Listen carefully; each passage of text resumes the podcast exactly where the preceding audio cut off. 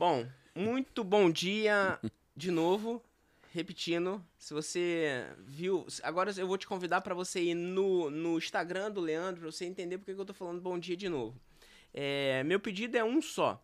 Que essa conversa faça sentido na sua vida, que signifique e ressignifique, que transforme alguma linha de pensamento que você tenha. E como eu acho que, inevitavelmente, o, o, o, a nossa conversa aqui ela vai para o lado espiritual, eu tenho absoluta certeza que alguma coisa é, me permita. Entenda Deus como sendo uma figura que eu entendo Deus no cristianismo, mas se você entende Deus como universo, se você entende, enfim, a forma como você entende Deus, como você entende a energia suprema, não me importa. É, nós estamos falando a mesma língua e ninguém vai fazer é, podcast de evangelização aqui. Entenda que o universo está disposto a te passar uma mensagem nessa manhã que eu tenho certeza que é uma mensagem que você precisa ouvir. Sabe por quê? Porque nada, nenhuma palavra volta vazia. Eu acho que foi alguma coisa que a gente conversou ali fora e que é, para esse recomeço aqui de conversa inicial faz mais sentido. Não vou perguntar de novo quem é o Leandro. Já foi. Que eu já sei. Se você não sabe quem é o Leandro, você vai. Agora vai aparecer em algum lugar. Leandro Cunha OFC de oficial. É, ele é verificado no Instagram, então vai lá. Ele tem várias e várias coisas. Ele é escritor, ele é, ele é psicólogo, ele é empresário, ele é empreendedor. Ele tem diversos, diversas linhas de atuação. Então eu quero, eu quero começar te perguntando sobre a é sala escura, né? Sala escura, é. A sala escura ela me impactou muito. É, eu vi todos os vídeos que estão disponíveis lá na, no seu Instagram. E aí fica o convite para quem não sabe, para se o contextualizar, é? uhum. vá lá no seu Instagram e veja o que, que é a sala escura e o que, que representa. Porque assim, o primeiro vídeo que eu vi, é, se eu não me engano, é a Ana Paula que ela tava no vídeo. É isso, Paqueta, sim. Foi um negócio tipo meio aleatório. É, e você meio que te reprogramou a vida dela porque ela tinha um trauma do passado. Sim. É... E eu tô te falando isso porque essa semana eu conversei. Eu tive duas conversas que foram muito impactantes. Uhum. Eu sentei nessa mesa aqui, no, meu último podcast. Esse daqui de empreendedorismo é o meu podcast 61. Certo. Eu tenho diversas séries aleatórias e eu tô chegando no 100 é, ainda, ainda nesse mês de setembro. É, e eu cheguei no episódio com o Marcel é, na, na, semana, na, na, semana passada, determinado a encerrar um projeto da minha vida, que é o Didático Cash, que é o, é o projeto que ressignificou de verdade a minha vida. Uhum. Desde o ano passado, não tem nada que me dê mais prazer, mais vontade de vir para o escritório do que vir e sentar nessa mesa aqui. Eu uhum. até apelidei ela e registrei uma marca chamada Mesa Poderosa. Uau. Porque é, não teve uma, uma conversa aqui que, o, que eu não tenha saído muito mais completo. Melhor do que chegou. E que o convidado não tenha saído e falado assim, cara, eu senti algo diferente aqui. É isso. Então, assim, só que na, no episódio passado, de 60, eu saí, eu sentei aqui disposto a no final do, do, do episódio falar assim, me despedir do, do pessoal pra. Por, por N, N, N fatores que na, no, naquele nos momento. dias é, anteriores e naquele uhum. momento estavam fazendo. E eu vou construindo as minhas, as minhas próximas perguntas em cima disso. O que, que é a sala escura? Cara, sala escura, sabe o que, que é? Foi uma ideia que eu tive do resumo da minha vida como psicólogo. Porque como você atende muitas pessoas, seja no âmbito organizacional, até pessoal e principalmente de consultório, você pensa assim, de que forma eu posso mostrar para as pessoas, de uma forma não tão dramática, mas com um pouco de drama, certo? Porque existe o drama por trás das, dor, das, das dores das pessoas, mas de que forma? E aí me veio o nome Sala Escura. Mas não é porque eu botava as pessoas na sala escura para ela ter mais medo o refrão, o jargão do Sala Escura é Sala Escura, levando uma luz até você. Então eu trazia as pessoas para a sala escura, eu falava sobre o tema principal, sobre depressão, trauma, aborto, codependência, o tema que for. Depois a pessoa que eu tratei, ela falava sobre o que ela viveu naquele tema, No caso da Ana Paula Almeida, por exemplo, depressão e autoflagelamento, que foi quando ela se flagelou, quando ela teve a questão do ex-marido dela, que inclusive ela foi absolvida agora. Né? E eu sou muito grato por ter acompanhado isso, porque eu acreditava nela psicologicamente, porque quando eu não acredito, eu não estou perto. E aí, depois desse tema falado por ela, entrava nós dois, eu e o convidado ou a convidada, e eu fazia uma reprogramação emocional ali, na hora, com ela. E a sala escura depois, no final, mostrava para as pessoas que é possível. Se eu posso, se aquela pessoa pode, você, Bruno, qualquer pessoa pode. Ressignificar, como diz você, criar um processo de resiliência, curar feridas, Bruno. Sala escura, sinônimo de curar feridas. Isso é o sala escura. Por que, que a gente tem tanto medo assim, na igreja, né? A gente é criado na igreja, a gente, a gente ouve um, uma palavrinha que é o é, que eu falei da palavrinha de me lembrar que é aquele negócio do passado. É, trauma? Trauma, é trauma, é vícios do passado. Padrões. Igrejas, principalmente igrejas mais pentecostais, elas uhum. têm um, um, nome específico. Eu devia ter, devia ter anotado aqui na, na pauta. Que eu, que eu anotei a pauta e eu, vou, eu tô fugindo da pauta aqui porque a nossa conversa eu acho que tá pegando outro rumo. Por que, que a gente tem tanto medo de enfrentar os nossos medos? O medo, ele é tão, tão... Porque eu, isso, isso tá muito... A nossa conversa de hoje, ela, ela não estava programada, mas ela tá muito conectada na conversa que eu tive com o Marcel. Certo. Por que, que a gente tem tanto medo dos nossos medos? Se o medo é tão bom? O medo, ele pode ser um aliado, mas ele pode ser seu principal inimigo. E por que, que a gente tem tanto medo do próprio medo? Isso não é redundância, porque te bloqueia, Bruno. Aquilo que é desconhecido não te dá medo? Sim. Aquilo que é conhecido para você, mas te gera uma dor, te gera medo. Quando você não tem habilidade de lidar com aquilo que você não sabe lidar, eu costumo dizer o seguinte: você vai ter medo. Como é que você vai atravessar algo que você não conhece? Ou você tem que ser muito corajoso e falar, eu vou porque eu não quero saber quem está ali, mesmo com medo, porque o medo vai existir, ou você vai fazer o quê? Paralisar. Então o medo é uma emoção primária, básica, e é a número um que eu uso nos meus treinamentos. É a principal emoção, porque se você não souber administrar seu medo, você não vive. Você não vive em comunhão com o teu presente fica sempre no passado ou ansioso no futuro. O resumo é o seguinte, cara: medo te bloqueia, medo te paralisa. Por isso que as pessoas geralmente não conseguem fazer nada na vida dela, porque primariamente elas estão presas no medo, na sensação e na emoção do medo, Bruno. Uma das coisas que você falou, já, já falou e já para mim já fez muito sentido e eu falei, é. primeiro tem que fazer sentido para mim. Eu acho que fazendo sentido para mim, eu tenho certeza que já as ondas da internet já estão já levando. É. É, o exemplo ele arrasta. Quando a gente pega e fala alguma coisa e a gente. Eu, eu gosto muito de falar aqui na primeira pessoa, porque se você citar exemplos dos outros, é, é, fica a critério. E eu não tenho problema nenhum de, de, de, de colocar os meus. Os meus medos, as minhas mazelas, os meus, as minhas quedas, as minhas recaídas.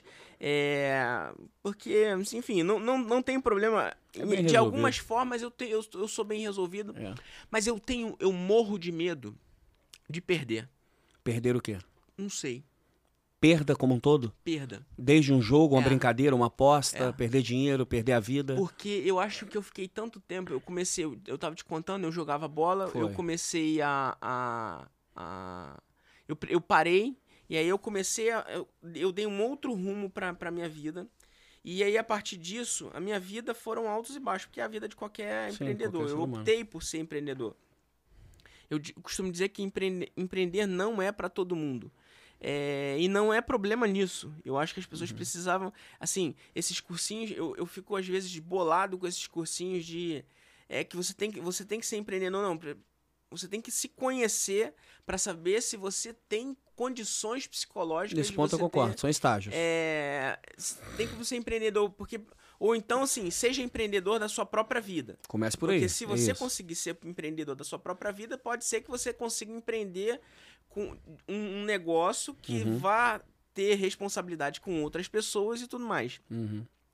Mas desde então, isso já tem uns 20 anos, eu já fiz todos os tipos de terapia, já fui a Niterói fazer terapia para poder pegar e tentar curar. Eu morro de medo de perder. Você é competitivo, Bruno? Demais. Muito? Muito. Então, um dos fatores é esse excesso de competitividade que você tem dentro da sua psique, irmão. Quando a gente tem excesso de competição, não seja qual, porrinha, campeonato de porrinha, você não quer perder. Então você tem medo de perder por ter receio de não estar tá ganhando aquilo que você persiste em ganhar, persiste em fazer, persiste em realizar. Provavelmente seu medo está baseado nessa perda de não estar preparado para perder algumas coisas. Mesmo que você esteja, que você é um cara maduro, já perdeu grandes coisas na sua vida, uhum. perdeu a grande oportunidade que você teve na vida de se tornar um jogador profissional. E será que não foi Deus que te direcionou para aquilo que teria que ser feito? Esse é o nosso ponto de vista. Mas e psicologicamente? Será que você já está preparado para perder as coisas que você não conquistou lá atrás? Você ainda tem o medo da perda até hoje? Sim. Então tá aí. A origem ainda é do passado. Você não era uma criança, mas era um adolescente, não era? Seus 16, 17 uhum. anos.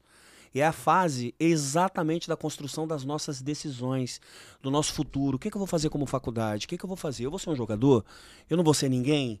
Então foi exatamente naquele momento que você sofreu um trauma. Você sofreu um gap baseado literalmente num trauma que você sofreu na sua perna. Foi isso que você comentou comigo. Uhum. E esse gap ficou até hoje. Pelo menos pelo que você fala que sofre medo de perder até hoje.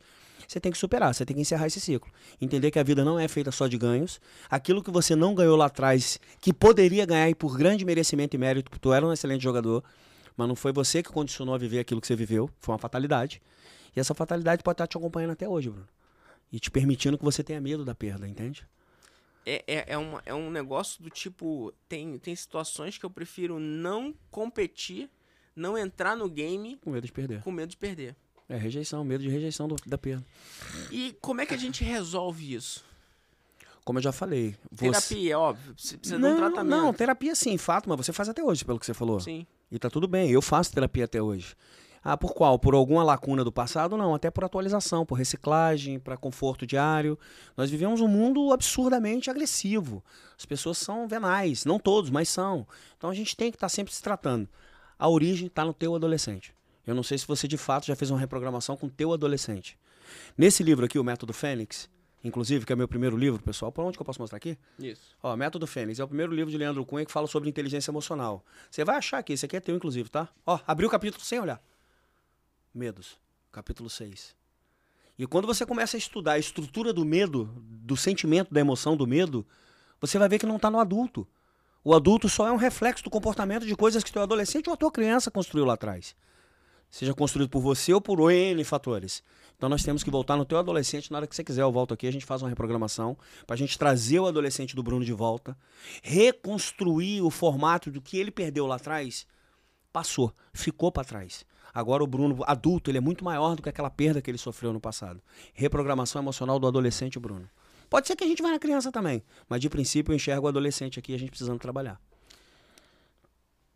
Isso que você está falando foi, foram coisas que duas pessoas começaram esse papo. E aí por isso que, inclusive, eu abandonei minha pauta para ir para esse para esse, pra esse tema aqui. tema a gente a gente vai a gente o tema é empreendedorismo a gente não psicologia do empreendedorismo a gente não não vai falar não não vai fugir. eu sou empreendedor hoje se você pesquisar meu, meu nome meu nome é, é público é você consegue achar meu CPF se você botar Bruno Bonfante aí você vai você Acha vai tudo. achar os meus CNPJs aqui no Brasil e fora daqui tem fora tem fora também. também então assim eu tenho alguns CNPJs então assim é, é e eu gosto de falar na primeira pessoa porque assim é muito difícil as pessoas que estão numa posição aqui, e eu não sou melhor do que ninguém. Uhum. É, você estava conversando com o, o, um dos meus melhores colaboradores, que é o Luan, é. que acabou de nos ensinar um truque mágico aqui. Foi, rápido, segundos. É, porque não, é, é, é horizontalizado o negócio, uhum. não existe verticalização. Concordo. É mas é muito difícil quem está, de, de repente, numa posição de tomada de decisão e que essa tomada de decisão pode, inclusive, interferir na decisão do futuro de pessoas. Uhum. É, e eu acho que é isso que as pessoas. As pessoas acham que elas não, não, não enxergam o empreendedor como o cara que é o provedor de novos empregos, como o cara que gera uma, uma receita para a economia, como é que ele gira a economia de uma forma mais rápida. Ele é o cara que ele tem poder sobre os colaboradores que ele está uhum. é, é, aglutinando gerindo. dentro do negócio dele, gerindo sobre o negócio dele, e que a qualquer momento ele pode escolher se esse cara vai continuar ou não vai continuar. Uhum. Se as pessoas tivessem, talvez, uma. Minha opinião, uhum. se tivesse uma, uma, uma outra forma de olhar Eu acho que as empresas seriam até mais fluidas, as carreiras seriam maiores, porque é, o colaborador, no final das contas, ganha mais do que empreendedor, dependendo do ponto de vista. Uhum. E ele tem muito mais potencial do que empreendedor, porque ele, ele não está dentro de uma caixinha, É. ou de algumas caixinhas. Então ele pode voar muito mais rápido. É... Então eu gosto sempre de colocar na, minha, na primeira pessoa, porque eu acho que as pessoas se identificam mais. Eu tenho esse, esse, esse- esses receios e eu fugi totalmente da, da minha pergunta. Não, da- você estava falando minha- exatamente que coloca na primeira pessoa, você tem CNPJ, você empreende, você é empresário, e ali você ia construir alguma coisa. Essa construção que eu não, você não alcançou. Pois é. Mas Perdi constrói o- outra, o outra medo, questão. O medo, o medo comeu a minha. a não, minha... não foi medo, é porque você é um cara comunicativo, você acaba falando as coisas e tal. Mas você estava falando de empreender, pessoas, De funcionários. empreender. é. Você colocou ainda agora, lá no seu, no seu history, Uhum. uma questão de das questões do, do empreendedor, que tem muita pessoa, muita gente que acha que, s- que, que tá empreendendo e não está. Ou muita gente que acha que sabe o que é empreender E não e empreende. que não empreende. isso. O que que é empreender? É. Vou usar as duas palavras, posso? A psicologia Pode, do empreendedorismo? vontade. Até para poder dar link a- ao podcast primário. Na verdade, não tem primário. Uhum. Tem universo e, e diálogo. É, quando você fala de empreender e psicologia do empreendedorismo, você tem que entender um pouco das duas coisas. Não entender na prática, entender o que eu vou falar. Primeiro, a parte da psicologia. Você tem que se conhecer. Como é que você pode empreender alguma coisa, seja ser empreendedor ou empresário, se você não sabe quem você é, se você não sabe a sua identidade? E não é questão de identidade de RG 13, não. Quem sou eu? O que, que eu sei fazer? Eu conheço médicos que não são felizes com a profissão. Eu conheço PHDs, PHDs em uma, duas teses de doutorado, extremamente inteligentes cognitivamente, mas são pessoas que não conseguem prosperar financeiramente nem empreender nada na vida dela, empreender a própria vida emocional. Então, psicologicamente, você tem que entender que esse comportamento tem que ser entendido. Quem sou eu? Aonde eu quero alcançar? Com quem sou eu? Ou seja, o que você faz? Sou eu. Quem eu quero alcançar? As pessoas, indiferente de público-alvo. Não estou falando de mercado, segmento, nada disso. Estou falando de alcance. Faz um teste, cara. Sai durante o teu dia, um manhã, abraça 10 pessoas que você nunca viu na sua vida. Isso já é um empreendedorismo.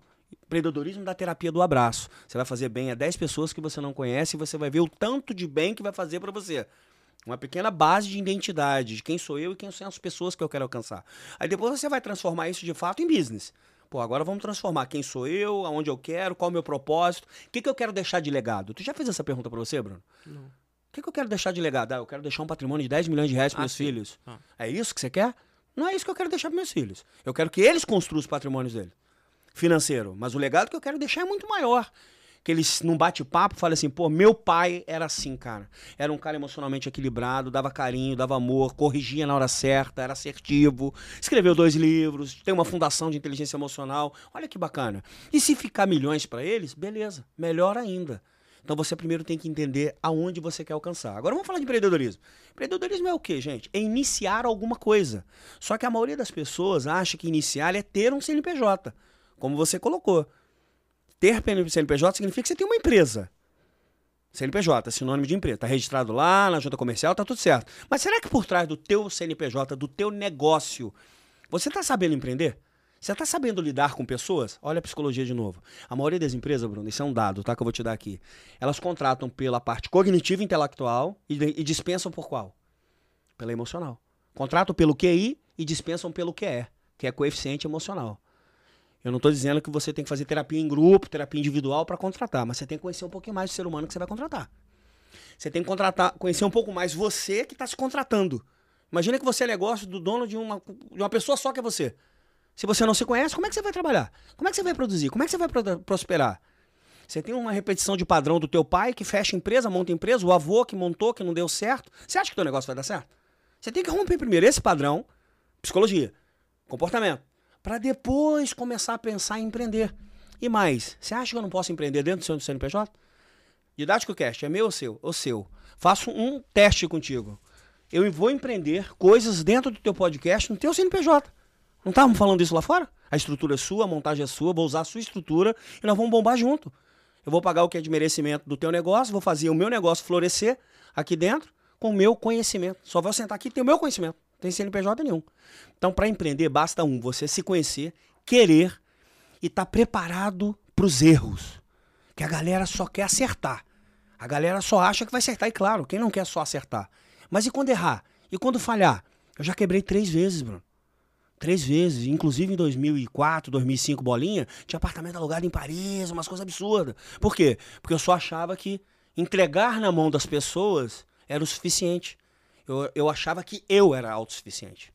E aí que tá o perigo. Ninguém é autossuficiente de nada, ninguém faz nada sozinho. As pessoas precisam um do outro. E quando você conhece o outro, que é o Bruno, você e o teu negócio caminha muito melhor. Empreender é conhecer o ser humano, irmão. Não é só ter um CNPJ. Aí a gente cai no tal da autorresponsabilidade. Segundo pilar Né? da inteligência emocional. Beleza. É... A gente não é treinado desde de, da infância Não tem isso. como deveria. É, concordo. né? Aham. Infelizmente, você tem três.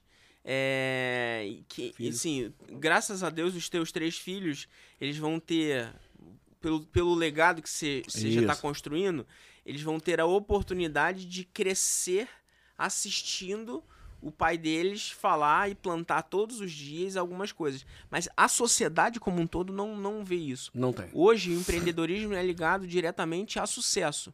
Isso. Você vai abrir um CNPJ e daqui a dois meses você vai estar faturando milhões, porque essa, esse é o retrato que o Instagram, que as mídias sociais, Isso. que as feiras de, de negócios, elas Mostra. mostram e demonstram isso que é ser, ser bem sucedido. Como é que a gente consegue, ou qual seria o caminho para que a gente pudesse. é, você falou aí sobre o autoconhecimento. é, como é que a gente consegue organizar na vida de quem quer fazer um negócio de verdade para que ele- esse negócio possa se perpetuar? Não, não é um. Não, falar- eu, quando eu falo de perpetuar, não é que significa que vai ficar para tornar em milhões. Pra, é, milhões ou que vai ficar pro resto da vida, não. Porque tem negócios que São feitos para ser precisam, vendidos. é, come- iniciar, começar e acabar. Iniciar, começar e acabar.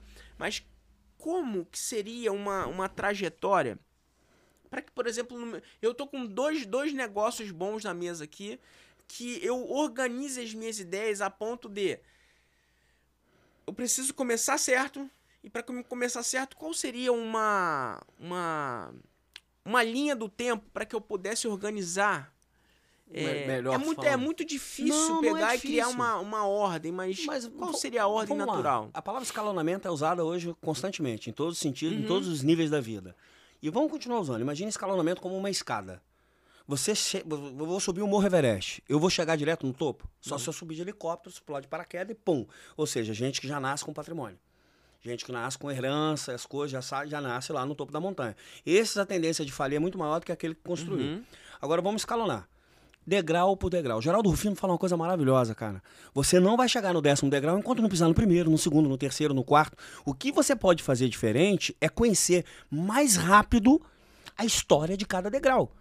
Você conhecer a etimologia da necessidade de cada degrau. Porra, o primeiro degrau que é a base, é o alicerce. Como tudo na vida. A casa não, não começa pelo telhado. Não é verdade assim? A gente não começa andando, a gente começa engateando e por aí vai. A gente nasce sem dente, morre sem dente. Então existe escalonamento para tudo. Então qual é o primeiro degrau? O que, que eu quero fazer? Eu quero fazer o que na minha vida? Ah, esse primeiro degrau já está fundamentado. Eu já tenho a verba necessária para poder abrir um negócio, eu já tenho conhecimento, expertise necessária para abrir um negócio, ou no mínimo para comprar um negócio, pode ser uma franquia. Uhum. Eu tenho franquia e você acha que eu sei fazer bolo? Então, vamos lá. Eu não preciso saber, fazer bolo para comprar uma franquia de bolo, mas eu preciso conhecer do que, que eu vou comprar. Para quem é que esse bolo vai alcançar, de que forma, por quê, porque que é tão gostoso e tal. E a fórmula ninguém passa. Então, primeiro degrau, você tem que se conhecer, conhecer o negócio que você vai mexer. Porra, agora eu tô bem. Segundo, preciso de pessoas. Como eu vou vender? Internet? Então eu preciso me especializar dentro do negócio que eu vou vender, cara, empreender. Começando pela minha imagem, começando pela minha persona, começando pelo, pelo meu arquétipo. Não é assim muito usado? Depois, continua o escalonamento. Eu tô alcançando, porque não adianta ter muito dinheiro, com a gente que tem dinheiro, investe e não gera zero de lucro. Zero, zero, zero, que eu digo assim, não tem receita. E uma puta estrutura, Bruno. E aí eu te falo, aonde que esse cara errou? Eu te falo. Estrutura mental distorcida entre o que ele quer e o que pode alcançar. Tá conseguindo compreender? Uhum. É uma distorção real. É- A galera de venda, então, tem essa distorção real. Acha que pode vender milhões, a galera do financeiro e do marketing segurando 24 horas. E eles são os megalomaníacos. Megalomaníacos de sentido real mesmo. Que o cara, não, vou montar uma puta estrutura, um podcast de 5 milhões de reais. E aí? Dois microfones, vai ficar ele falando com quem? É melhor começar pequeno e se tornar grande. É um outro degrau. O terceiro, quarto degrau se torna pequeno, cara. Ninguém nasce gigante e depois você vai continuando. E o mais importante disso tudo, se você não acreditar em você, quem empreender é vender. Eu sou um vendedor nato, cara, desde moleque. Se você não acreditar em você, nas coisas que você faz que você vende, igual o negócio de sacolé de coco. Eu faço uma aposta contigo, cara, não contigo. Você não falou de sacolé de coco? Uhum. A gente pode fazer mil sacolé de coco no verão, nós dois, nós vamos vender os mil sacolé de coco. Tanto eu e você.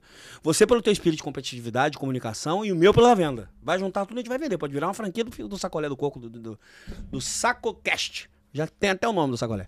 Então, cara, quando você faz e você sabe que você tá dando o teu melhor no que você faz, não é dando pouco. As pessoas querem entregar os pouquinhos, já percebeu? Não, vou entregar só um pouquinho aqui porque eu não conheço o Bruno direito. Não. Quantas vezes você me convidar aqui, eu vou dar o meu melhor. E se eu não der o meu melhor, eu vou estudar depois para poder aprender, porque isso é humildade de entender aonde eu posso chegar para ser melhor para o Bruno como pessoa, como dono do estúdio, para todo mundo que está nos vendo. São degraus, irmão. O escalonamento ele tem que existir. Agora, se você vai pular esse degrau, pular no sentido de passar essa fase, igual videogame, beleza, não tá errado. Agora a galera quer do um ao décimo degrau de uma hora para outra. Não- a tendência de dar errado é muito grande, Bruno. Eu vi há dois dias atrás aqui um dos melhores podcasts de um cliente que eu nunca. Eu, eu vou te falar que eu adoro, eu adoro. Geraldo Rufino, por exemplo. Porra, Né? Então. apaixonar pelo negócio. Sim, eu sou. Eu sou. Eu. Quando eu tinha. Quando eu era muito pequeno. Quando eu era criança pequena na Barbacena, eu tinha um sonho de ter um avião. E eu vou realizar esse sonho ainda na minha vida. Deus eu quero quiser. ter um jatinho preto. Já tem até a É, cor. tem que ser preto. É, isso. É. E esse cara, sentou um cara aqui na, na mesa que o cara falou assim: o cara tem uma meta pra em três anos ganhar um bilhão de reais. Mas assim, eu, eu, já, eu já ouvi várias palestras de, de- de- é, TEDx, já vi várias palestras dos diversos caras que quando você pega e fala assim, o cara tá falando, falando, falando, falando, falando, mas esse cara tá falando besteira.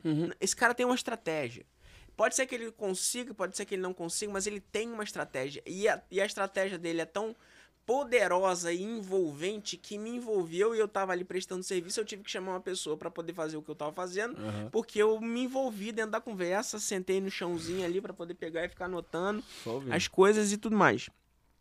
E ele falou uma coisa muito interessante que tá ligado no que você fala aí, mas que eu vou falar de novo, que é um medo meu. Tá, pessoal. Ele falou assim: os caras mais potentes, e eu vou citar o Geraldo de novo, o negão. Eu gosto.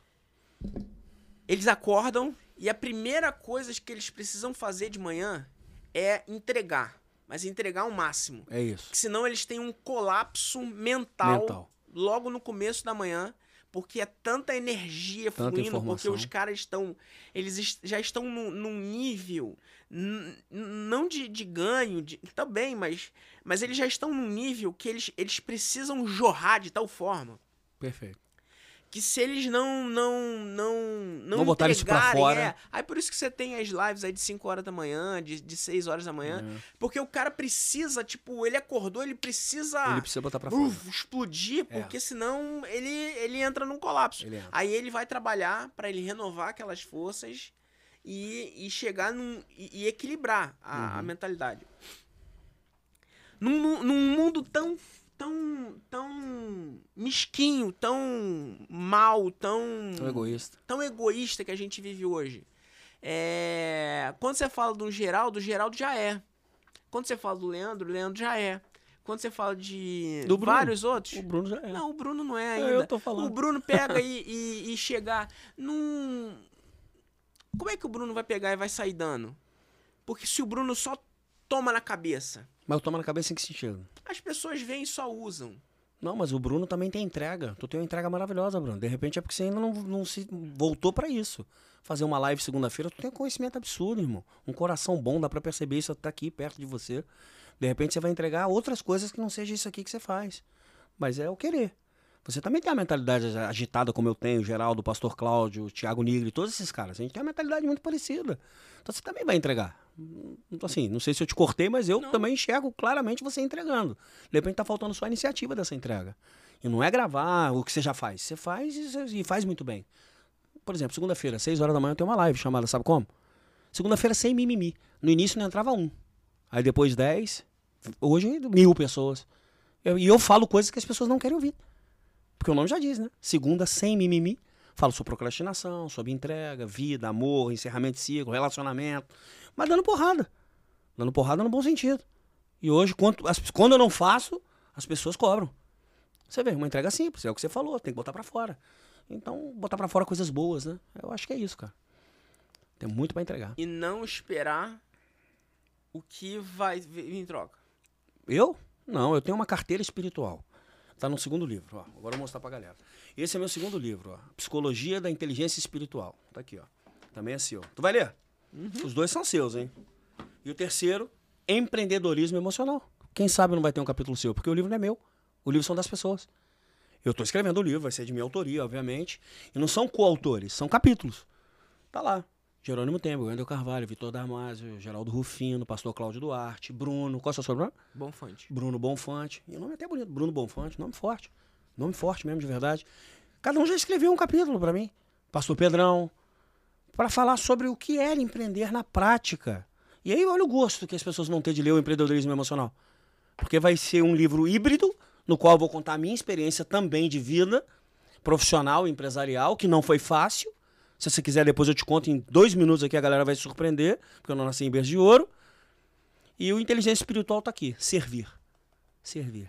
Você só começa a ter ganhos quando você entender que você tem que servir de alguma forma. Servir na prática de alguma forma, irmão. Como? Dentro do teu business, dentro do teu negócio, seja dízimo para quem é evangélico que já faz, seja um abraço, como eu comentei anteriormente, seja entregando sopão na rua, seja ajudando de alguma forma. Você tem que servir. Então eu tenho aqui no capítulo 10 a minha carteira espiritual. Não é a carteira física, é a carteira que eu me conecto com Deus, com esse, esse cara muito maior do que nós, que nós somos muito pequenos perto de Deus. E o que eu posso entregar, ele me devolve espiritualmente. E aí as pessoas não entendem por que para uns não dá muito certo algumas coisas e para outros não. Quando servir para ser servido. Então a minha carteira espiritual é aberta para poder entregar e receber. Entregar e receber. E a espiritualidade, cara, caminha direitinho quando você faz isso. Me conta então essa, essa tua história aí de dois minutos. Cara, de dois minutos. Então, eu estudei na Unig, né? Aqui em Nova Iguaçu. Não sei se vocês conhecem. Sim. Como você atendi, foi. Você conhece? Atendi a Unig de dois. É. Coloquei, digitalizei a Unig. Digitalizou a Unig. Então foi bem depois da minha saída, que foi em 99 para 2000. Tô com 46, fazer 47. Estudei lá, era fuzileiro naval, concursado fiz prova e tal, até para um irmão de criação que eu tinha, que morreu de leucemia. Mas era, ele era meu exemplo, eu quero ser igual esse cara. Quero ser fuzileiro. Ele, não, vai ser, porque tu vai ter salário fixo, aquelas coisas de mentalidade limitada. Eu não estou dizendo que é errada, mas uhum. é limitado. Porque você vai se limitar em algum momento, como eu fiz as minhas contas. Fiquei cinco anos na Marinha, fui para Angola, acompanhei o Mariguerra, fiz um monte de coisa. Quando no final, no final dos cinco anos eu falei, cara, eu tô indo embora. Cheguei pro Mariguerra, tô indo embora. Ele falou, como assim tá indo embora, cara? Tu tem uma, uma vida promissora aqui dentro, cara tu é um comunicador, tu tá estudando psicologia, tu vai crescer aqui dentro, pode ser até oficial. Eu falei, concordo, mas já fiz conta. Detalhe, 21 anos. Como assim? O Mari Guerra perguntou para mim, fez conta? Não, eu fiz conta, porque se eu não for oficial, eu vou chegar sub com salário de 12,890. Se eu for oficial, eu vou pelo quadro auxiliar, porque eu não sou de carreira. No máximo eu vou chegar a corveta, vai chegar a 17,890. Eu falou, cara, eu não tô acreditando que você tá fazendo conta disso. Eu falei, tô. Eu tenho que fazer conta agora, eu vou fazer conta com 40. Eu tenho que começar a fazer com 21. Se eu não começar a me programar agora dentro dessa minha identidade, depois vai ser muito mais difícil, eu não vou conseguir. Cara, ele apertou minha mão, Mari Guerra, hein? E não, Almirante, aperta aqui. Primeiro naval que eu conheço que falou alguma coisa para mim. Ficou pra minha história. Fui para Belo Horizonte morar com a minha mãe, porque aqui eu morava de aluguel. Tinha uma locadora em Realengo, roubaram, ainda fizeram catar as coisas que tinha, locadora de videogame. Piraquara ali com Rua Cias, nada contra Realengo, morei lá, mas o roubo foi lá. E aí fui morar de aluguel na casa da minha mãe. Fui morar de favor na casa da minha mãe, né? Não sei se é favor. Fui instalar telefone na casa de um cara. Porque eu era instalador de telefone. Tinha um corsinha laranja mais feio do que laranja podre. Tô instalando o telefone na casa do cara e o cara chorando, triste, com uma garrafa de uísque na mesa. Só faltou a pistola do outro lado. E eu olhando, instalei o telefone, gastei tempo pra caceta, porque antigamente tinha que puxar muito fio, uma casa era distante do poste e tal. E aí eu, no final, cara, tu tem que assinar aqui, porque antigamente era assinar, hoje em dia é tudo uhum. digital. Uhum. Quer água? Falei, pô, graças a Deus, você me ofereceu alguma coisa, irmão. Tô numa sede aqui, um sol de pico aqui no Belvedere. Pega lá na geladeira, eu vou pegar. Audacioso nato, tinha uma garrafa de água de suco, eu fui no suco, irmão. Peguei lá, botei um suquinho de laranja, tava do lado. Do lado. Mandou audácia. Pegar, né? Tá vendo como é que a audácia faz parte do empreendedorismo? Se você não arriscar, ser audacioso em algum momento, como é que você vai saber se vai dar certo? Como é que você vai sofrer o risco se você não fez? Querido, em vez da água, eu peguei o suco de laranja. Vamos beber? Ele, ah, tá bom. Falei, cara, tá tudo bem, cara. Por quê? Você é psicólogo? Perguntou assim na minha lata. Eu falei, cara, pode ser que seja. Pode ser que eu te ajude de alguma forma. Senta aí. Cara, ficamos conversando mais de duas horas. O cara me convidou pra ir na empresa dele no outro dia. Tipo assim, era isso numa quinta, numa segunda-feira. Segunda-feira eu bati lá. A empresa do cara, Arthur Mig. Já foi mais ou menos desenhado, não tinha muita internet para estudar na época, mas o pouco que tinha, eu fui lá, estudei, analisei. Expertise, degrau, tá vendo? Porque eu sei que dali eu ia catar uma oportunidade. Oportunidade para mim, cara, é questão de competência. Tem a ver com sorte. É competência e saber abraçar aquilo que está sendo mostrado para você. Tem gente que passa na cara e deixa passar direto. Pode ser uma mulher, pode ser um emprego, pode ser um trabalho, pode ser um monte de coisa. Cheguei lá, o cara, o que, que você quer fazer? Eu falei, eu quero trabalhar, vou trabalhar contigo, na venda. Ele, porra, garoto, você chegou agora, quer sentar na janela? Tu vai pro faturamento. Eu falei, não tem problema, eu assumo o faturamento. Enfim, fiquei três meses no faturamento, depois fiquei três meses no estoque. Dois meses como motorista, fiquei sete meses ao todo. Fiz um curso de instrumentação cirúrgica, porque eu queria me capacitar mais dentro daquele segmento que eu estava voltado para trabalhar. Olha aí o degrau, da capacitação. Eu não era obrigado a ser instrumentador cirúrgico, mas eu queria ser diferente. Quando eu vi que todos os vendedores trabalhavam naquela empresa, ninguém era instrumentador, falei, não, eu vou dar um plus, eu vou dar um up. Fiz curso de instrumentação, cheguei a vendedor. Fiquei quatro anos como vendedor, fiquei seis meses indo para os Estados Unidos direto, porque a fábrica do cara era nos Estados Unidos. Em quatro anos eu já era de gerente, em seis anos eu era diretor. Seis anos de empresa do cara. Chegou um momento, o que, que aconteceu? Estagnou. Não que eu ganhava mal, já ganhava bem, já tinha meu apartamento, já tinha tido os carros que eu gostaria de ter tido, não que você gostaria que eu tivesse. Uhum. Chegou uma hora que nós abrimos. Uma forma muito formal, falei, cara, chegou o momento de crescer. Ele, não, você tem que voar, irmão. Você tem que voar, eu só tenho que agradecer. Tu pegou meu faturamento como vendedor, fazia 200 mil por mês. Quando eu larguei, tava 4 milhões por ano e fui montar minha empresa. E aí você diz, pô, que história bonita, e você ficou milionário logo de primeiro momento, na primeira empresa que eu montei? Não. Você lembra que eu te falei que a primeira empresa que eu montei, criei uma puta estrutura, um palácio megalomaníaco. Não tava falando dos outros aquela hora, não, tava falando de mim. Montei uma estrutura megalomaníaca com produto, uma casa linda na Santa Efigênia, Belo Horizonte. Vendia muito. E aí, irmão? Deixei as coisas na mão dos outros. Achava que era indestrutível, porque eu vinha do mercado e era o melhor vendedor, o melhor gerente daquele segmento Concorrência tá aí. Subestima a concorrência, não. E eu subestimava as pessoas. No sentido prático. E fulano abriu empresa, não vai durar um mês. Por quê? Porque eu achava que, pelo fato de eu ser muito bom, eu era o único e era o melhor. Isso é verdade. Sempre vai ter alguém igual você ou melhor do que você. E assim é a regra da vida. Fechei a primeira vez. Juntei tudo, devendo bilhões de imposto, banco. Aí é o que eu falo, como o Geraldão também fala. A empresa quebra, mas você não pode quebrar, não. Eu não quebrei. Quem quebrou foi a empresa. Eu mentalmente, eu estava 100% saudável. Eu tinha consciência de onde eu errei, por que, que eu errei e o que, que eu não tinha que fazer mais para errar. Consegue entender? Voltei para o Rio de Janeiro. Não tem nada a ver com dinheiro. Não. É cabeça. Cabeça, 100% cabeça. A empresa tinha dinheiro. Pelo contrário, eu tive desvio de dinheiro por acreditar em pessoas sem caráter, obviamente, uhum. isso não pode ser deixado de ser falado, que conduziam a empresa para o fundo do poço. Mas a responsabilidade era minha, eu que era dono da empresa. Eu que tinha que ter acompanhado. Eu que tinha que ter me planejado melhor, me envolvido mais e ter deixado o meu ego menos. Porque eu estava só acompanhando meu ego, não estava acompanhando meu negócio. Consegue entender a psicologia do empreendimento? Voltei para o Rio de Janeiro, comecei do zero. Comecei do zero. Bruno, tem uma oportunidade para mim aí? Para trabalhar como vendedor? Os donos de empresa. Vendedor, irmão? Porra, não dá. Faz o seguinte, gerente, você topa? Falei, claro, eu vim te pedir emprego.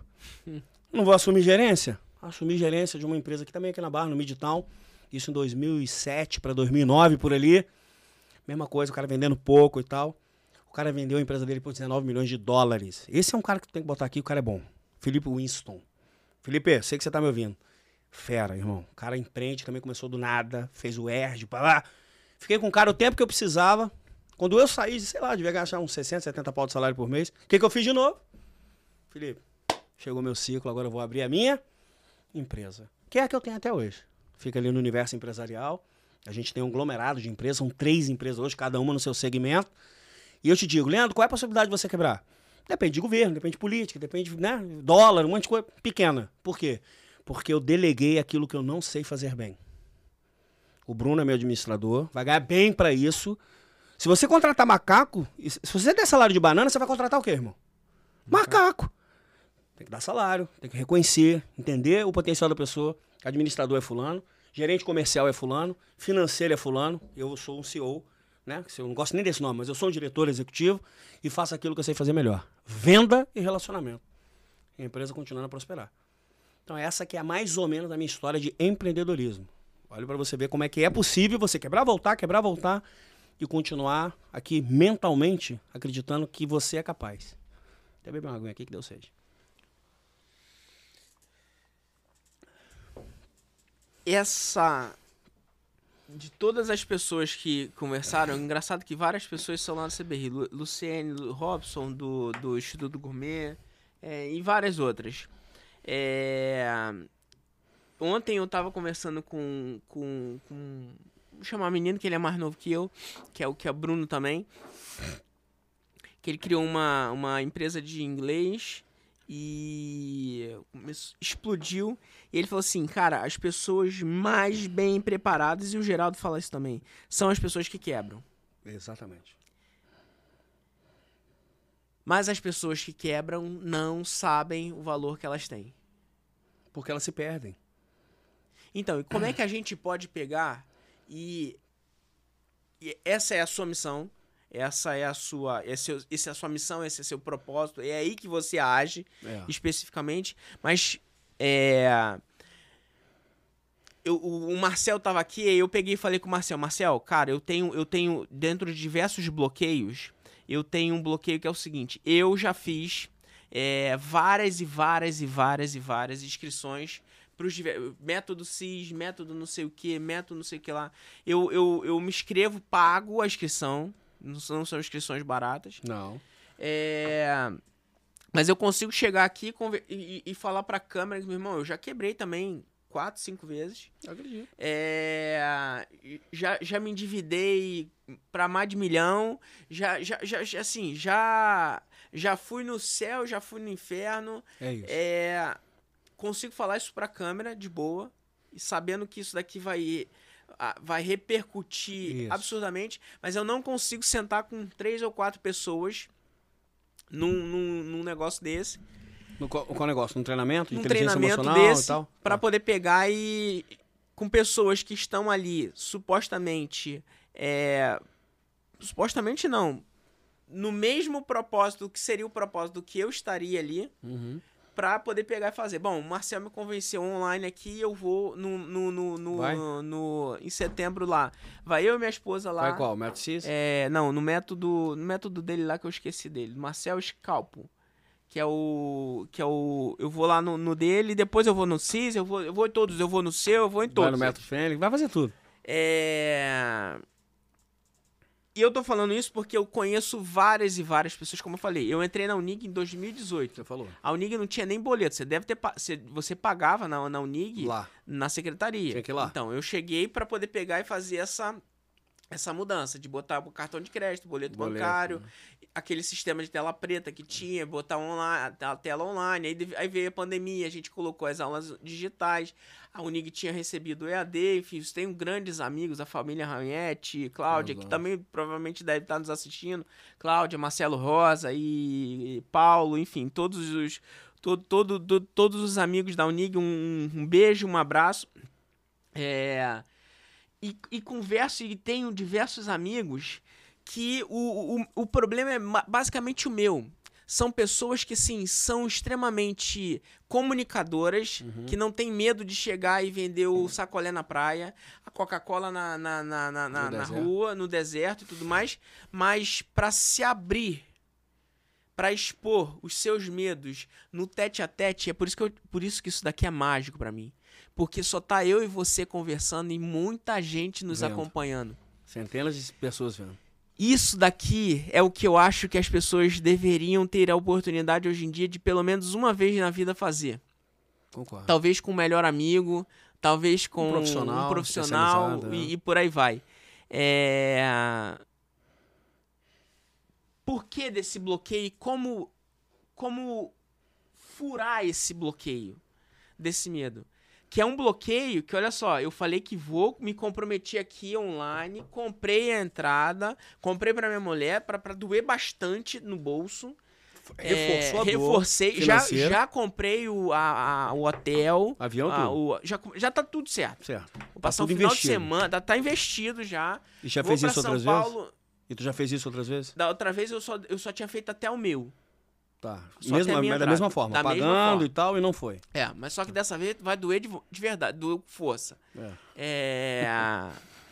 Então, como, como faz pra furar esse bloqueio? É, primeiro eu só preciso entender qual é esse bloqueio que você tem. O bloqueio de querer, assim, eu, eu sei o que eu quero, eu sei o que eu preciso, eu sei que isso vai fazer bem, Vai fazer mas bem. eu sei que lá eu vou ver, eu vou ouvir coisas que vão me Ah, conflitar. Entendi. Agora eu, vão, entendi. Vão me, vão me, vão, vão, Vão vão confrontar de- com vão você. confrontar o que eu quero. É medo. E vão precisar de mudar. Porque aquilo são coisas que, por exemplo, minha, esposa tem o podcast dela. Legal. E a gente conversa muito sobre a- a- as coisas. As coisas. É muito fácil a gente dar solução para os outros.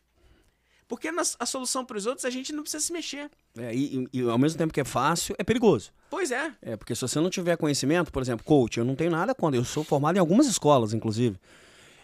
Que não vem o caso citar o nome para não ficar de merchan. Mas eu amo a profissão de coach, tem ferramentas maravilhosas, mas às vezes eu fico preocupado.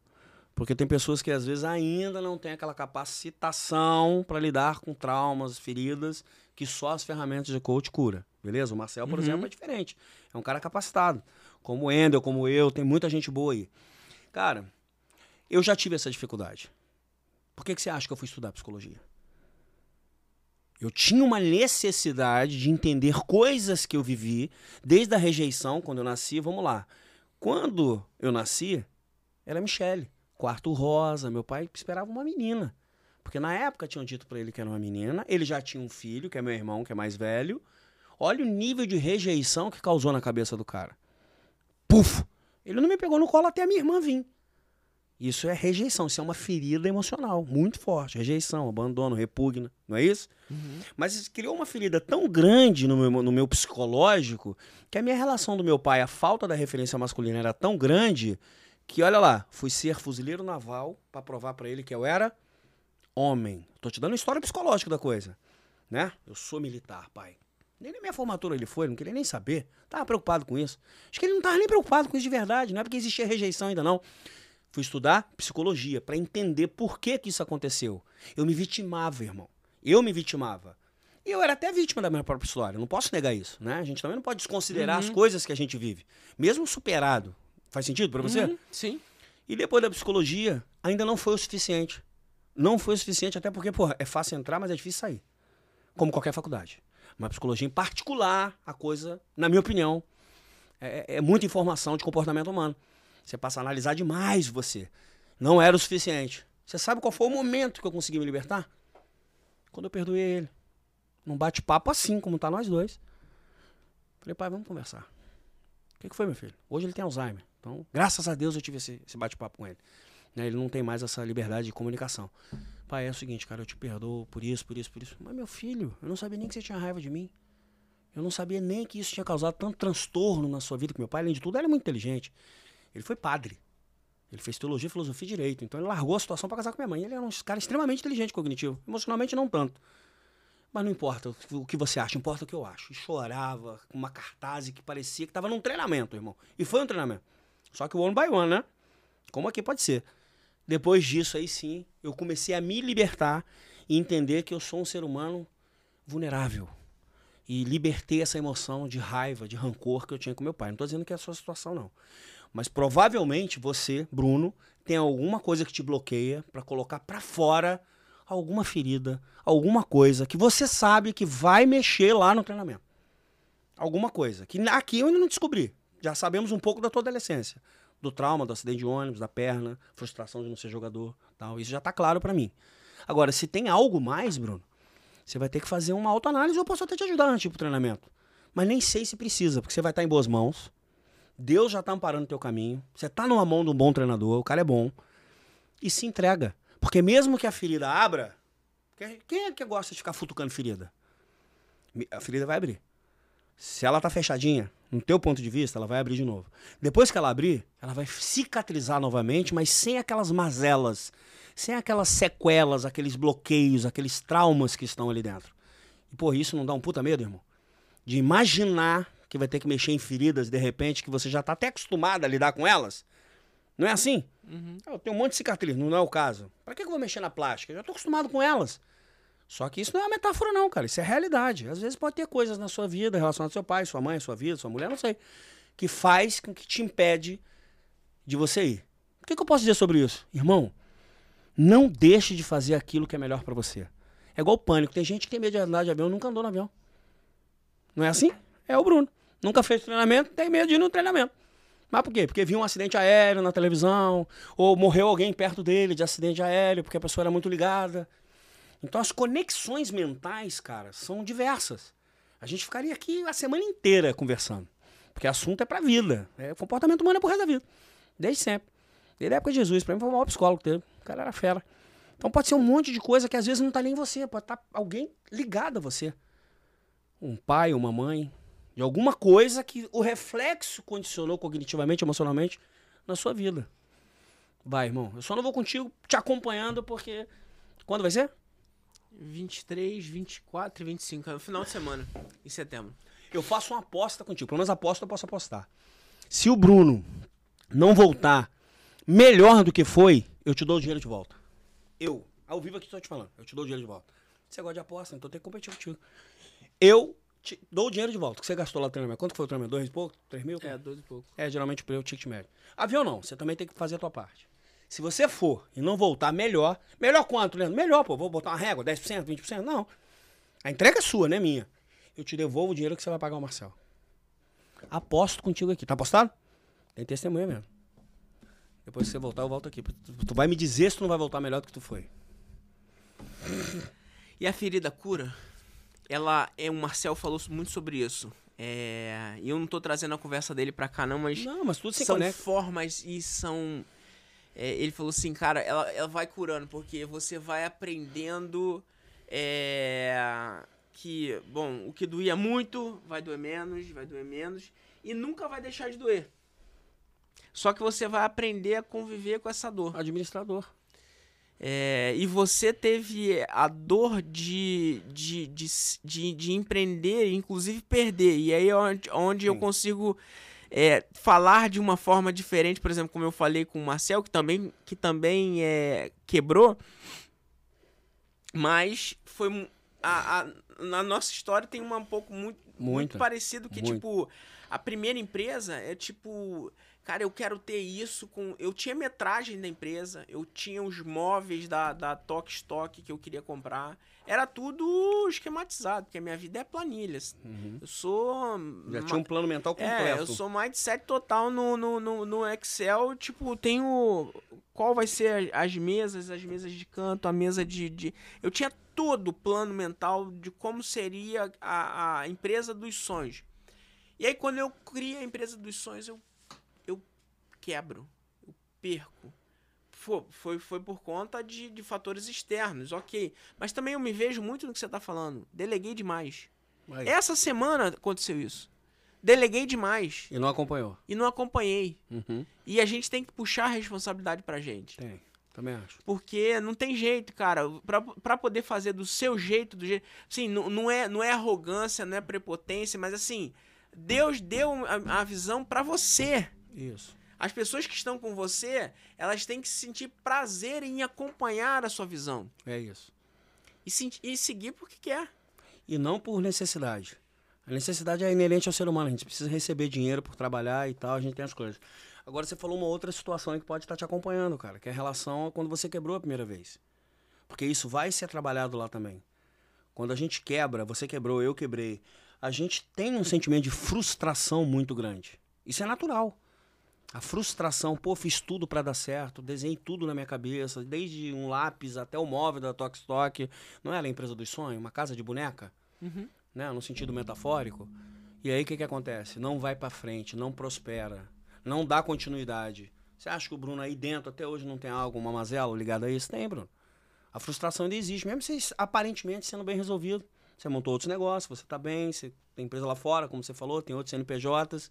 Mas aquela situação específica pode ser que ainda precise ser trabalhado, pode, ter, pode te gerar raiva, aí é outra emoção. A raiva de não ter dado certo, a raiva de ter frustrado. Eu acho que também está um pouco ligado nisso daí. Porque eu vivi isso. O empreendedor, então, ele precisa de um acompanhamento. Existe algum tipo de acompanhamento específico para o empreendedor ou é um acompanhamento para a pessoa física? As duas coisas existem. Primeiramente, você tem que ver você como ser humano, o que, que você precisa. Indiferente se você vai empreender ou não, se você já está empreendendo, concorda? Uhum. E se você é um concursado público, se você é policial militar, não importa a sua profissão. Você tem que ter um acompanhamento. Ah, eu não tenho tempo para isso, eu não quero. Eu ouço muito, cara. Eu sou mentor de um cara que tem mais de 6 mil funcionários. E ele senta, a primeira vez que ele sentou no consultório, ele falou assim: Eu não quero terapia. Assim, como eu tô falando pra você. Eu não quero terapia, eu não quero falar da minha vida pessoal, eu não quero saber de nada. É isso, isso, isso, isso, isso. Eu falei, então tá aqui. É isso. É isso que você quer? Tá bom, meu plano de negócio é esse, eu cobro tanto. Eu tive que partir 100% pro negócio daquela, naquele primeiro momento, porque ele só queria mentoria empresarial. Porque ele estava errando com pessoas. Um puto empresário, na, na área de cabo, cabeamento, fio, essas coisas.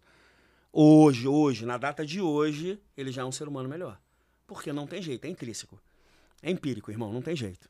Tem como você estar envolvido com alguém num processo empresarial e em algum momento não ser tocado a área pessoal. Mas naquele momento eu respeitei, tem que respeitar. Então, se você já é empreendedor, você que está me ouvindo aqui, né? Nessa tela aqui. Uhum. Se você é empreendedor e não está conseguindo empreender, você tem que procurar primeiro se reconhecer uma ajuda pessoal. Ou você pode procurar um mentor, tem vários, Leandro Cunha é um. Até você é um mentor, você que não parou perceber ainda. Sua ficha não caiu pela tua experiência de vida, pela tua forma de se comunicar e até pela tua religião. Ah, eu já estou empreendendo, eu tenho um negócio, mas não está produzindo tanto quanto deveria. Precisamos de enxergar quais são as pessoas que estão no teu negócio. Às vezes você está fazendo certo, mas as pessoas que estão com você não estão fazendo certo. Como diz você, não estão fazendo a sua maneira, a sua visão. Não é assim que bota lá nas empresas? Missão, visão, uhum. não é isso? Aquilo lá parece que só tá ali de proforme, né, cara? A galera nem lê aquilo ali. E aí o cara gasta mó tempão pra construir aquilo ali e a galera, desculpa, eu ia falar uma palavra aqui, mas a galera só evacua e se locomove. Ficou mais bonitinho, né? Ficou mais bonito. Uhum. Então a galera não tá nem aí. Então, cara, tem que praticar. Não, aquele negócio de vestir a camisa, que já foi, cara. Vestir a camisa, não, a pessoa tem que respirar o negócio. E quando eu digo respirar, ela tem que entender que também ela vai ter um retorno. Ela tem que ter um benefício. Isso é lei da troca, cara. Isso é lei da troca. E não é só o salário. O salário é uma obrigação. Quando você faz a pessoa respirar o ar com você do que você tem, do que você vive, do que você faz, irmão, acompanha. Jesus não era assim? Ele fazia pessoas, multidões acompanhar ele, com respirar que, de quem ele era, do que ele fazia. Tem coisa mais prazerosa? Meu primeiro grande evento foi no Ribalto em 2019. Eu nunca tinha feito um evento grande, só atendimento, atendimento, ano baiano, ano baiano. Cheguei pro pastor Cláudio Duarte e falei, cara, tô querendo fazer um evento. Ele tá, aí? Não, mas eu precisava contar com tua ajuda. Ele pegou o caderninho do gás dele lá. Aí eu tenho 6 de abril de 2019. Isso era mais ou menos dia 23 de dezembro de 2018. Véspera de Natal ali, a gente tava lá, eu e o Vlad na casa dele ali, comendo uma rabada no sítio. Essa data eu tenho para você. Falei, hã? Aí você assusta, né? Porque você não espera tanta velocidade. Somente quem é, pô. O cara é unanimidade. Tá bom. Onde vai ser, Leandro? Falei, falei, calma aí, você só me deu a tua agenda. Como é que onde vai ser? Qual o nome? Eu falei, não sei. Calma, mas eu vou resolver. E de lá, realmente, já comecei a minha cabeça acelerada a construir um raciocínio do, do que, que era o evento e para quem era o evento, de como ia ser o evento. Meu treinamento chama Método Fênix, não é isso? Eu peguei a palavra Fênix e coloquei a palavra missão. Missão Fênix. Missão Fênix, soou bem, o Vlad fez todo o portfólio de vídeo, de gramatura, blá, blá. Falei, bem, já temos um nome. Agora falta o quê? O lugar. Tô falando de empreendedorismo, irmão. Você vai ver que no final eu tô falando de empreendedorismo Sim. emocional puro. Da psicologia aí, como diz o tema. Pô, agora falta o lugar. Comecei a olhar, não sei o quê, liguei pro Marcelinho, que também é psicólogo, filho do Crivella. Não sei se você sabe, ele é psicólogo. Sim. Marcelinho, a história é essa, cara. Cantei o verbo pra ele, ele. Eu vou te ajudar. Daqui a pouco, me dá meia hora, cara, o ribalto tá liberado, já sei, já viu pra você. Você tá entendendo, né? A carteira espiritual que eu tava falando no início aqui. Galera, vocês lembram que eu falei da carteira espiritual? Vê se não vai fazer sentido para vocês agora, mais ainda a carteira espiritual. Então já temos data, já temos um âncora, que é o Cláudio, temos o lugar. Então agora é só produzir. Agora quanto que vai ser o ingresso? Aí eu falei, cara, eu não era evangélico não, tá, Bruno? Eu batizei em outubro do ano passado, tá, irmão? Com o Pedrão. Frequentava várias igrejas, mas nunca tinha batizado. Batizei com o Pedrão lá na igreja dele. Falei, já sei quanto é que vai ser o valor do ingresso, Bruno. 10 quilos de alimento. Aí a galera aqui, Você tá com o Cláudio de âncora. E a Dal Watson. Você conhece a Dal Watson? Sim. Já, ela também já tinha topado. Ela só falou assim, Lê, eu posso só vender a cabana? Falei, pode, mas vai ser tal hora, a hora que eu te falar. A Dal Watson tava lá. Olha, olha a hibridez de evento que eu fiz. Dal Watson, eu, falando inclusive de hipnose pra um monte de cristão, que eu sou hipnólogo. Regina Tavares, que é Roponopono, que ela é da minha turma do Massarogata, junto com o Endel, o Jerônimo e tudo Aham. mais, o Vitor. É, a da Waltz, o Cláudio, tinha mais uma outra pessoa. Não, era essa galera. 10 quilos de alimento. Irmão, 2.890 pessoas. 4 toneladas de alimento. Tinha uns deputados lá, o senador, o falecido Haroldo, tava lá também. Aham. Cara, em cinco minutos apareceu carreta pra ajudar a levar pra galera que tava predisposta a receber os alimentos. Até a igreja. Até o, até o Marcelinho levou um pedaço lá. Falou, ah, pode levar. Porque tinha muito. Aí você fala, pô, Leandro, o que, que você ganhou com isso? Só autoridade? Também. Foi aí que eu criei minha autoridade. Foi aí que eu fui convidado pra Luciana, pra Ana Maria Braga, pra um monte de lugares, pra falar sobre esse evento. E mais. No dia, eu vendi 680 metros do Fênix. Carteira espiritual. Lembra que eu te falei? Eu pensei o que eu queria fazer sem pensar o que eu queria ganhar. Só que chegou um momento que eu percebi que eu poderia fazer e ganhar. Ticket médio do evento, do curso, 2.890. Isso em um dia. No primeiro grande evento. Logo depois veio a pandemia. Agora a gente está pensando em fazer Missão Fênix Fortaleza. Já está quase tudo certo. Da mesma forma. Da mesma forma. Então dispõe a minha carteira aqui, porque minha carteira espiritual também, porque eu ouvi, eu ouvi uma frase essa semana que eu acho que combina perfeitamente com essa frase aqui. Quer viver milagres? Prepare-se para viver em apuros. É claro. Por que, que o navio tem salva-vida? Por que, que o avião tem salva-vida? Se precisar viver em apuros, tem que estar lá disponível para você. Só que tem gente que não acredita na fé, né, cara? Né? No milagre. Tem um E capítulo porque aqui... a fé, infelizmente, ela é ligada resultado. especificamente ao cristianismo. Ah. É, aí, é aí que então, é isso. Ah. É aí que o cristianismo, é a igreja, é, é uma comunidade, não é. Não. A fé é eu com Deus. É, fé É, fé de cada eu, um. é eu com o meu Deus, a forma como eu acredito com Deus. Sim, concordo. E esse livro aqui, irmão, tu vai gostar mais do que esse do ponto de vista espiritual, religioso. Esse aqui é inteligência emocional, tu vai ver raiva, tu vai ler esse aqui antes de ir pro treinamento. É o segundo compromisso que você tá fazendo comigo, né? Fazendo Sim. apostas, esse aqui tu vai ler o segundo compromisso. Aqui tem um capítulo que fala a fé, esse firme fundamento. E não só do ponto de vista religioso, do ponto de vista científico, cara. Eu tive o prazer de conhecer o professor Luiz Machado, que inclusive mora na Barra, está com 94 anos, e o professor Raul, doutor Raul, que é neurocirurgião, e participar do experimento do ponto de Deus no cérebro. Tu já ouviu falar nisso? Não. Tá? É. Eles fizeram um experimento. O professor Luiz Machado é catedrático em cinco cadeiras: psicologia, direito, filosofia, é, administração. São quatro cadeiras. E PHD nas quatro. E, e membro titular da UERJ, aposentado. E juiz aposentado. O outro é neurocirurgião, PHD, um monte de coisa. Eles construíram um capacete chamado Capacete de Deus. Tá aqui no livro. Inclusive, eu, eu relato o nome deles, né? Eu enalteço o nome deles, fica uma pesquisa deles. Esse capacete era colocado na cabeça das pessoas e, e era induzido a elas. A num primeiro momento vem imagens ruins, imagens de coisas ruins, tragédias, guerras, espasmos espalhados neurologicamente que você não entende, pupila dilatada, medo, de uma forma inconsciente que só tá vendo ali. Parou, depois coisas boas.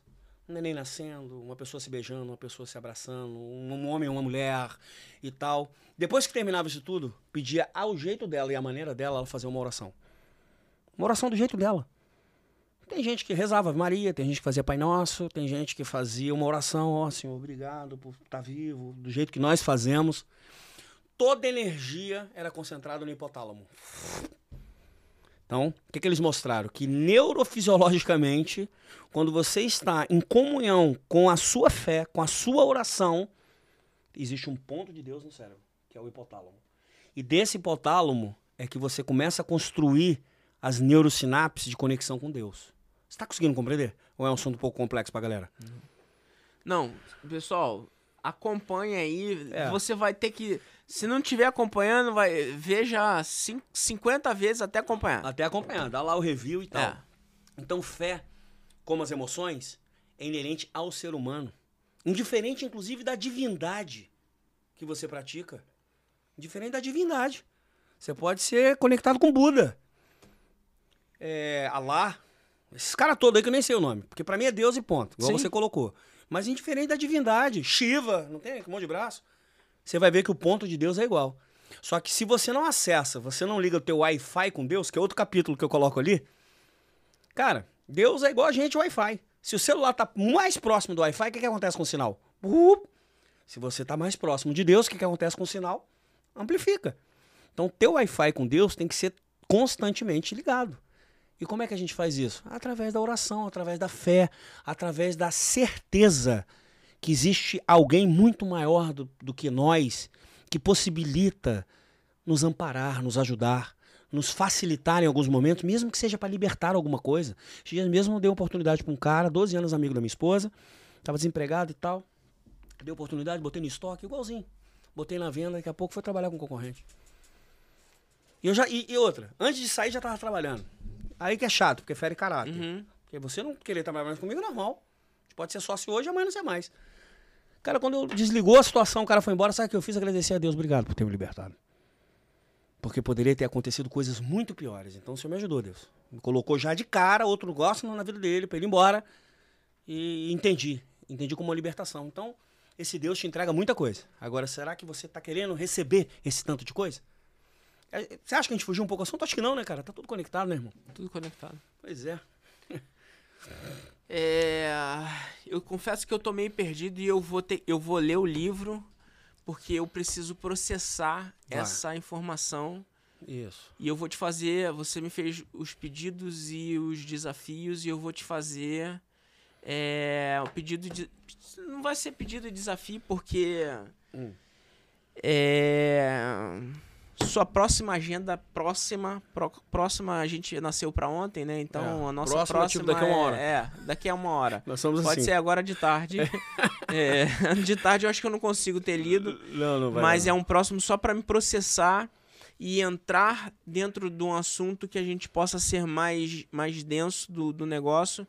Tá e, e eu vou fazer um pedido que essa- esse podcast que aconteceu aqui no, na- no começo da semana, que foi com o Robson e com o Edson, e eu vou botar em algum link aqui.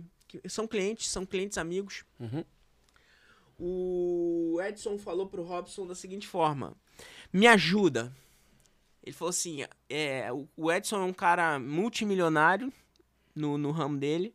E ele falou assim, cara, o que hoje, o, a minha principal característica é que não importa com quem eu tenho. Ele, ele, ele é apadrinhado, não sei se é pro cara, pelo caso da. Pelo, pelo dono da Gafis ou pelo dono da Carvalho Rocha, que ele falou assim. é, as pessoas me olham assim, acham que eu sou um cara arrogante e tudo mais, assim. Eu sou um cara que eu chego perto das pessoas assim, me ajuda. Eu quero crescer. Eu quero, eu quero, eu quero aprender. Não, não que- eu não quero tirar o seu não. Eu quero, eu quero aprender isso que tá jorrando da, da tua parte. É, Leandro, eu quero, eu quero, eu preciso da tua ajuda. Eu quero, E vai receber. Receba. eu quero, eu quero, eu quero tocar. É tipo, putz, pode ser Viver. meta- metaforicamente, é, tipo, eu quero tocar nas, nas vestes, sacou? Uhum. É, eu quero viver isso, eu quero colocar o projeto que a gente falou aqui, aqui anteriormente. É, de repente eu, você, eu, você, o Pedrão, que ele tá. Ele vai. Enfim, eu, você e mais vamos alguém. Quem quer que seja. Mas eu queria viver perto de você pra, pra poder pegar e tá vivido, aprender essa inteligência espiritual, essa inteligência empresarial, Emocional aqui. emocional, é, essa essa psicologia do empreendedorismo de verdade para para me tornar uma pessoa melhor, para que eu possa é, ampliar, Evoluir cada dia subir mais. mais cara. um degrau. Subir mais um degrau. Mas eu também subi um degrau hoje. Porque todo dia eu acordo planejando subir algum degrau na minha vida de alguma forma. Seja conhecendo uma pessoa nova, ou seja orando por alguém que eu não conheço, ou seja agradecendo alguma coisa que eu esqueci de agradecer. Então, diariamente a gente pode ser melhor, mesmo que para as pessoas pareça clichê, mas não Uhum. é. Não é. Para mim não é, e pra- eu sei que para você não é. Só que hoje, em, em particular, em especial, foi melhor ainda. Pude te conhecer, pude conhecer a tua estrutura. E Deus não une pessoas, cara. Escuta, une propósitos. E para complementar o negócio do livro que você não complementou, ou eu entendi errado. Você pediu um prazo para ler o livro, para depois a gente configurar um novo bate-papo sobre isso, né? É isso? Essa semana. Então, beleza. Uma semana, mas essa semana prazo. A gente tem que trabalhar com prazo. Essa semana até domingo eu, li isso. Pronto, aí domingo você lê, aí você já me diz, lê. Tô, tô liberado, li o livro, porque tem exercício, tem um monte de coisa Uhum. dentro, vai ser super rápido. E aí a gente volta pra bater esse papo. Fechou? Perfeito, fechado. Então tá na tua mão isso daí. Fora isso, só agradecer. Bom, é, não foi um bate-papo tipo entrevista, foi uma conversa. Eu tenho, cer... eu tenho certeza que fez sentido para muita gente que está nos assistindo. É, muito obrigado pela, pela sua disponibilidade. A gente está em uma hora e dez. É, Deixe seus comentários, deixe suas perguntas. É, a gente tá aqui em algum lugar, o, o Instagram do, do, do Leandro. É, e vamos fazer uma conversa prova- provavelmente na semana que vem, Isso. novamente. Suas palavras finais. Palavras finais é exatamente repetir, cara. Que agradecer a Deus por ter me conectado com você. Tu é uma pessoa iluminada, você tem uma energia incrível, um coração maravilhoso. E assim, não deixe de se entregar aquilo que você precisa, irmão, tá? Só falando de Bruno aqui pra concluir, porque agora você ganhou um padrinho aqui e eu vou ficar em cima. né? Porque Deus também coloca pessoas, não é só pra fazer podcast. É, tem algo muito maior do que só uma gravação. Não que seja importante, pode. E, pessoal, me segue aí, quem não me segue aí, Leandro Cunha, OFC de oficial. Meu canal no YouTube é Leandro Cunha. E estarei em breve aqui, inclusive, no espaço do Bruno, começando a gravar o meu podcast, que é o Pod Fênix. E aí a gente vai junto nessa jornada, tá, irmão? Beleza. Conte comigo. Valeu, Leandro. Tamo junto, cara. Um abraço, gente. Até daqui a pouco disponível em todas as plataformas de vídeo aí e de áudio também, quer dizer, de áudio e de vídeo também. Um abraço. Alguém tem uma caneta?